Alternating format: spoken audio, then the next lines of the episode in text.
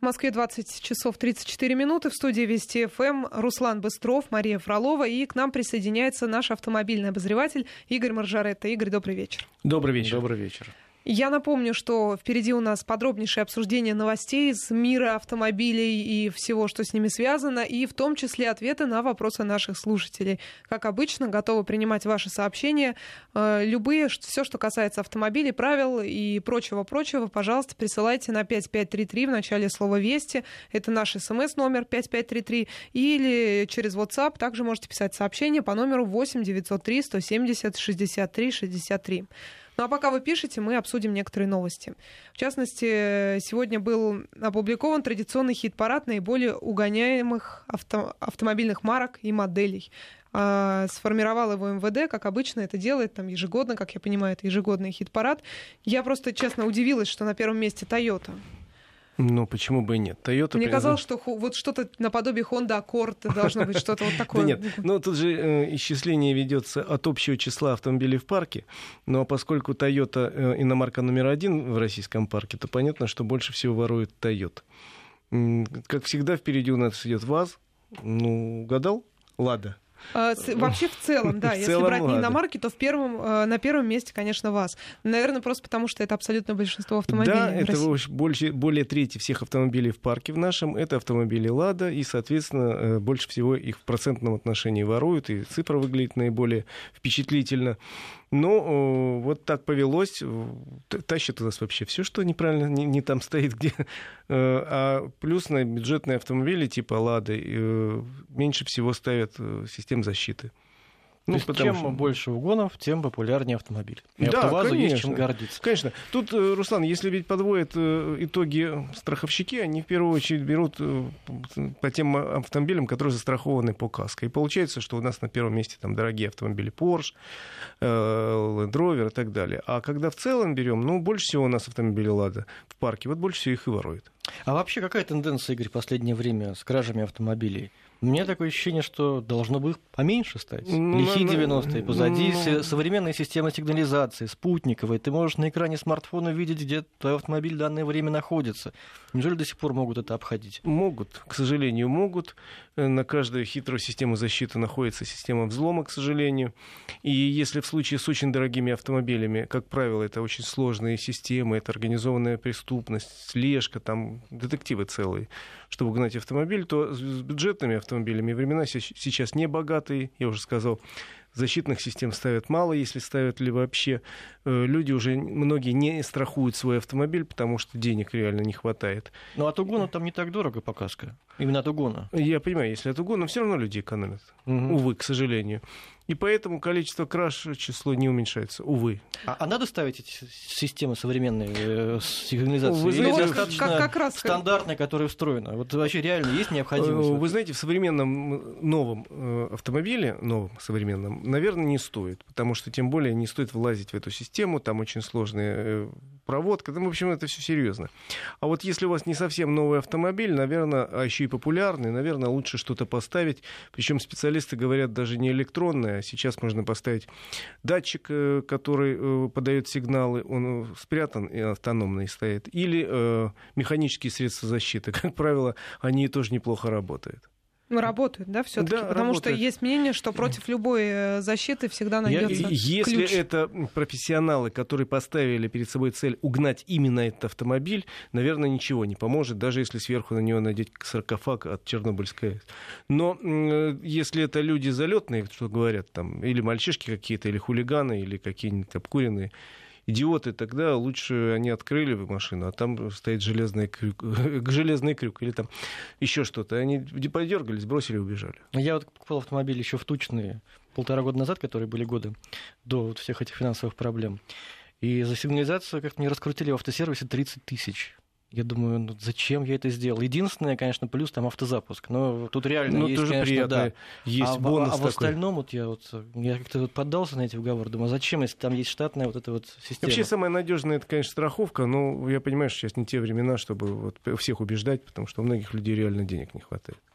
Страховщики переживают не лучшие времена, наверное. Ну, Можно все сделать из переживаем, этого все мы переживаем не лучшие времена, но я надеюсь, что это все временно. Ну, а как иначе? В- Просит, очень просит ответить наш слушатель на вопрос, законен ли штраф с камеры фиксации, если перед ней не стоит знак «Ведется видеофиксация». Законен. Законен, что, э, знак устанавливается, но он не обязательно устанавливается. Нет такого требования строго перед каждой ставить камеры по, по знаку. Они носят предупредительный характер, ставятся в тех местах, где э, стоит камера и нарушение наиболее опасно. Ну, скажем, там прямая дорога, и вдруг идет изгиб какой-то, все привыкли на большой скорости заходить в этот поворот. Там стоят камеры, чтобы э, не только наказывать нарушителей, но и предупредить нарушение. Наверняка есть эти и знаки вешают и еще и там, знак. где нету камер. Ну, как бы... Да, бывает как бы такое. такое Е- так же, как вроде э, бы, а есть камеры, которые не работают. Муляжей в городе довольно много. А есть э, некоторым не нужны муляжи. Я обратила внимание, что многие останавливаются перед каждой рамой, притормаживают, которая над дорогой, ну просто вот на всякий случай. Да, причем требования знаков снизить скорость нет. Есть такие люди. Но вообще способ он универсальный. Посмотрите, как едут вокруг машины. Местные. Ну да, местные которые знают. Ну, э, похоже, Игорь, пора скоро будет новый знак вводить. Э, Внимание, ведется съемка с воздуха. А, У слушай, ГИБДД новые технологии. Я сегодня видел эту новость, очень порадовался, потому что в Ставрополье запустили первую камеру на квадрокоптере, и она выписала пробные штрафы, они еще не будут рассылаться. Просто попробовали технологию, как это работает. Работает это хорошо, камера э, часто может достать там, где не достает камера стационарная, и там, где временную камеру тоже не поставишь.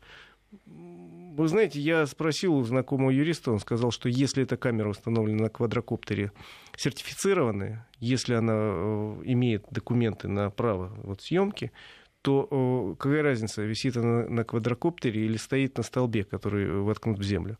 Принципиальной разницы закон не ставит. Ну, на, Главное, стол- на столбе-то все знают уже наизусть камеры, а квадрокоптер это всегда ну, сюрприз. вы знаете, я всегда вспоминаю писателя Орвала, его замечательную фразу, что «большой брат, он везде». К сожалению, мы подходим к такому времени, когда камеры будут везде, и отследить каждого человека, каждый автомобиль будет, в общем, делом А техники я и думаю, это, времени. это к счастью, все-таки, а не к сожалению. Ну, может, это нам нравится, может, не нравится, мы можем там рвать на голове волосы или говорить, это хорошо, но это факт. А в чем лучше квадрокоптер а, обычной камеры? Ну, в каких-то условиях, Например, еще раз говорю, какие? что где-то нельзя поставить там камеру Ведь, ведь он же летает очень непродолжительное время. У него заряда хватает, насколько я изучал вопрос. Не так уж много, Ну, он они может разные продержаться в воздухе. Они разные бывают, еще раз говорю. Но, с другой стороны, почему бы и нет? Ведь, э, в общем, я, э, как всякий автомобилист, не люблю камеры. Но при этом я понимаю, что э, они благо. Хотя, в общем, ощущаю, что они зло, но понимаю, что они благо, потому что есть цифры, что на 30% снизилась у нас аварийность в тех местах, где камеры стоят. Ну, это факт, какое-то количество довольно большое людей спасли, там инвалидов стало меньше, э, побитых машин стало, э, судеб поломанных. Хотя, конечно, ну, меня- восторга они у меня не вызывают. Игорь, ну а что касается нашей, я просто продолжу эту тему, да, потому что вот следующая она созвучна тому, что мы обсуждали. Э, Ситуация в Татарстане. Это история, когда Верховный суд Татарстана поддержал э, м, признавшего науку, призвавшего науку на борьбу со штрафом ГИБДД физика. Там история была в чем? Физик ехал себе на машине, ля-ля-ля, после своего, после своих физических опытов, как обычно, домой. Из лаборатории, да? Вроде бы все было нормально. Светило солнце, излучало энергию. Вот. И э, вдруг пришел штраф физику через несколько дней. Физик посмотрел на штраф и подумал, что-то здесь не так. И он пошел э, в ГИБДД, написал заявку о том, что Что он э, как штраф- физик, да, что, что- он как да. физик не, не согласен с этим штрафом, потому что здесь использован был эффект Доплера. Доплер это отражение Э, да. э, волны. Вот. И камера сработала э, некорректно и приписала ему лишние километры. Да, а это километр, то есть камера сработала некорректно, грубо говоря, пока этот сигнал отражался, камера, он уже скорость там. В общем, некорректно, да. В общем, он сумел местному суду доказать, что он э, прав, а камера не права. Да. Местный суд э, э, постановление отменил, вышестоящий суд решение местного суда отменил, а теперь Верховный суд Татарстана сказал, что физик прав, у него образование, у него диплом и ученая степень. Ребята, Так это надо... же катастрофа. Это не катастрофа, это нормально. Это нормально, когда люди доказывают свои Это права. нормально. В Если бы у суде. нас было прецедентное право, все камеры пришлось бы снять. О, Да нет, у нас нет прецедентного Нету, права, но но, если бы было. смотрите, друзья, вот в Москве некоторое время мы обсуждали, некоторое время назад было несколько смешных, а для кого-то не смешных штрафов, когда м, присылали постановление э, людям там, за отражение света, за тень Ну. упавшую. Волна возмущения поднялась. Ну что, после этого порядка 100 камер в Москве отключили на ремонт, на проверку. Ну, там, поменяли даже, программное обеспечение. там разовые ошибки, а здесь речь идет о системной проблеме, когда ведь все камеры работают по этому эффекту. Значит, они все неправильно считают. Э, насколько я помню, я тогда читал материалы, посвященные этому делу. Там речь шла о том, что камера, рассчитанная на этом эффекте, должна быть установлена соответствующим образом. Ага, Та конкретная камера стояла под углом на небольшой угу. высоте. И в таком случае она давала ошибку. Если будет сделан правильный вывод из этого дела, будет прописана четкая инструкция, как ставить эту камеру. А если она стояла не так, я имею полное право сказать, ребята, это не мое дело. Это ваша проблема. У нас впереди пауза. Сейчас в регионах будут местные новости, а у нас прогноз погоды, после чего вернемся. Продолжаем разговор с Игорем Маржаретто, автомобильным обозревателем нашей радиостанции. Ваши вопросы можем принять на номер 5533 в начале слова «Вести». СМС-портал можете сюда писать смски или пользоваться WhatsApp по номеру 8903 170 63 63. Заговорили о камерах, о современных новых технологиях э, до короткой паузы. И как раз э, эти самые новые технологии сейчас вообще немного функции ГИБДД меняют. И взгляд на необходимость сотрудников ГИБДД тоже потихоньку меняется. И в том числе сегодня было интервью одного из представителей да, ведомства, да, сегодня который очень... заявил, что, возможно, в будущем штрафы будут выписывать уже гражданские люди. Э, сегодня было очень любопытное интервью начальника ГИБДД столицы, но дело даже не в том, тенденция наметилась достаточно давно. В Москве уже штрафы выписывают две организации, это не только ГИБДД, но и э, э, АМЦОДД, Центр организации дорожного... Которая московское, московское парковочное да, пространство контролирует. Да, которое да, контролирует московское парковочное пространство. Они следят за тем, как люди нарушают или не нарушают правила парковки. С этого осени, с ноября, если вы помните, у нас ноября, нет, с февраля, вру, с февраля э, в московских э, центрах «Единое окно» можно будет обменять права, то есть уже это не обязательно для этого ехать в ГИБДД. И потихоньку те функции, которые, в общем, бумажные э, и не являются такой вот ну, обязательно для, для, для их исполнения держать человека с высшим образованием, с опытом работы в погонах, Э, их, наверное, будут потихоньку в любом случае передавать каким-то гражданским органам. Э, речь идет э, в первую очередь об обмене документов, то, что уже началось. Может быть, в какое-то время у нас регистрация автомобилей потихоньку переедет гражданским органам. Ну, зачем там держать офицера, если это чисто механический процесс? Принял документ, выдал документ, печать поставил. Там только сверка номеров может быть ответственным этапом, а может и тоже, чем, почему не может гражданский специалист справиться. Ну, а в конкретном интервью полковник э, сказал, что э, Коваленко сказал, что может быть на каком-то этапе появится гражданский специалист, который вместо офицера, которых просто не хватает, будет э, подтверждать правильность э, квитанции. Ведь сейчас как камера Э, зафиксировала нарушение, отправила информацию в компьютер, компьютер из базы данных вытянул э, все данные автомобиля владельца, напечатал э, было постановление, а дальше стоит офицер, который должен просмотреть внимательно эту бумагу, сличить все циферки, чтобы они совпадали, чтобы цвет совпадал и так далее. Он ставит свою подпись в электронном виде, и дальше уже э, бумага приобретает юридическую силу. Вот на этом этапе, может быть, э, не обязательно должен быть офицер ГИБДД, может быть какой-то гражданский специалист с должным образованием, с опытом работы и наблюдательностью. Ну почему здесь держать офицеров. И э, полковник Коваленко говорит, наверное, надо высвободить этих офицеров для своей прямой работы, для обеспечения безопасности движения на дорогах. Освободить от бумажной работы, наверное, он прав, и тут я с ним соглашусь. Во всех странах мира дорожная полиция занимается обеспечением именно безопасности на улицах, ловит нарушителей, а бумажные дела, ну, я могу сказать крамольную вещь, что, условно говоря, и в Германии, и в большинстве стран Европы и сдача экзаменов на права э, идет не в полиции, а идет это в гражданских организациях, в департаментах транспорта специальные специалисты принимают. А представляете, какое, какое прибыльное дело, да, когда ты или, принимаешь и регистрация автомобилей тоже идет в гражданских организациях, ну потому что, ну что там человек на компьютере набил. А э, полиция должна заниматься вот именно безопасностью на дорогах. Думаете, так просто они отдадут не, ду- не думаю, это все непросто, и потом специалистов надо подготовить, потому что Они говорят, у нас есть специалисты, много лет этим занимаются, люди учились много лет, вот других нет. Наверное, других нет, надо готовить потихоньку потому что у нас как-то так получилось, что ГИБДД — это, в общем, могучая организация, в свое время не работала свыше 100 тысяч человек, и занималась всем и вся. Наверное, это не очень правильно. Вопросы от слушателей обещали. Давайте, давайте. Почитаем. чуть-чуть. А, я потому что понимаю, что это явно, Игорь, к вам вопрос. В смысле, вы точно знаете ответ, когда же, наконец, выпустят Весту хэтчбэк? И будет ли она такая же, как на выставке? Она будет в следующем году уже объявлена, видимо, во второй половине года. Э, прошу прощения, какой хэтчбэк? Универсал будет во второй половине года, вы меня запутали. Э, вопрос я цитирую, как Про хэтчбэк написано. пока речи не идет, решение не принято. Будет точно во второй половине будущего года универсал, и на его базе будет э, Веста Универсал Кросс, такой универсал повышенной проходимости. Про хэтчбэк еще не, информации нет. Угу. Еще не вопросы на смс-портал 5533. Хочу купить Сан Актион. Скажите ваше мнение, Игорь, пожалуйста. Я ничего не буду говорить, я езжу на такой машине. Все, мне кажется, это самое главное, это что вы сейчас сказали. практически, да. Мы ответили на ваш вопрос, уважаемый слушатель из Московской области. Так, существует ли современное авто с вменяемым ресурсом силовых агрегатов?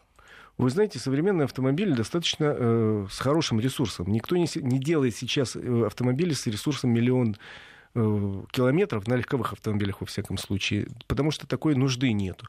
Но, в принципе, современный двигатель легкового автомобиля легко проходит 250-300 тысяч без всяких проблем. Что вы считаете вменяемым ресурсом? Миллион, два, три тысячи, три миллиона километров? Такого никто не делал и, в общем, никогда не делал. Еще сегодняшняя новость. Аналитическое агентство «Автостат» опубликовало рейтинг регионов России по объемам продаж новых автомобилей с января по август. Вот какие данные. Конечно, падение наблюдается на авторынке в Москве на 6%, Московская область почти столько же. В Петербурге рост на 2%. Я не знаю, с чем это связать. Может быть, это статистическая погрешность, или, может быть, у вас есть какая-то интерпретация, Игорь? Нет у меня интерпретации, кроме того, что в Петербурге, наверное, уровень жизни какой-то, может быть, повыше, чем, чем в, других, в, Москве? в других регионах. Нет, ну, рост, он может быть от какой-то низкой базы. Угу. И тогда получается, что у них все вперед.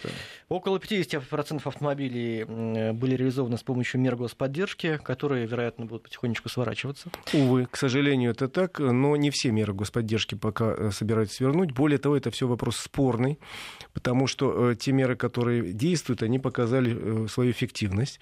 В данном случае, надо сказать, большое спасибо правительству. Оно действовало здесь очень хорошо и своевременно. Пока разговор идет о том, что свернуть программу обновления парка, возможно. Угу. Она э, была эффективна, но, как мне кажется, что уже за последние два с половиной года, пока она действует, весь утиль, который должны были сдать в обмен на новую машину, уже сдали. Уже выгребли все старье, которое можно хоть как-то сдать в обмен на 50-тысячную скидку. И просто тут правительство посчитало, что уже ну, программа потихоньку угасает. А прогноз какой? Можно ли рассчитывать на восстановление авторынка в ближайшем будущем? Ну, э, эксперты говорят, что вполне возможно в следующем году мы выйдем хотя бы не на рост, но на ноль, потому что у нас очень высокий отложенный спрос. Те три года, пока у нас падает рынок, многие люди, которые хотели купить автомобиль, они уже дозрели, что ну надо, ну сколько же тянуть. Отложенный спрос составляет в, в стране по разным расчетам от 2 до 3 миллионов автомобилей. А вот вопрос о том, как продать автомобиль. Спрашивает, посоветовать, э, просит хороший автоаукцион, чтобы продать автомобиль. Но я думаю, чтобы это не было рекламой, может быть, просто Порекомендуйте ну, формат? Решай, решайте сами. Автоаукцион, трейд-ин вы можете сдать автомобиль. Вы можете сдать любому дилеру. Сейчас достаточно большое количество дилеров э, занимается тем, что ищут, с удовольствием берут автомобили своей марки, чуть-чуть их там делают, доводят до ума и продают. То есть сейчас продать автомобиль подержанный достаточно несложно, если вы поставите адекватную цену, а не завышенную. Просто надо понимать, какой сейчас слабый рынок, и что продать то, что вы купили за миллион, сейчас за два миллиона никак не получится. Спасибо большое, Игорь Маржарет, автомобильный эксперт.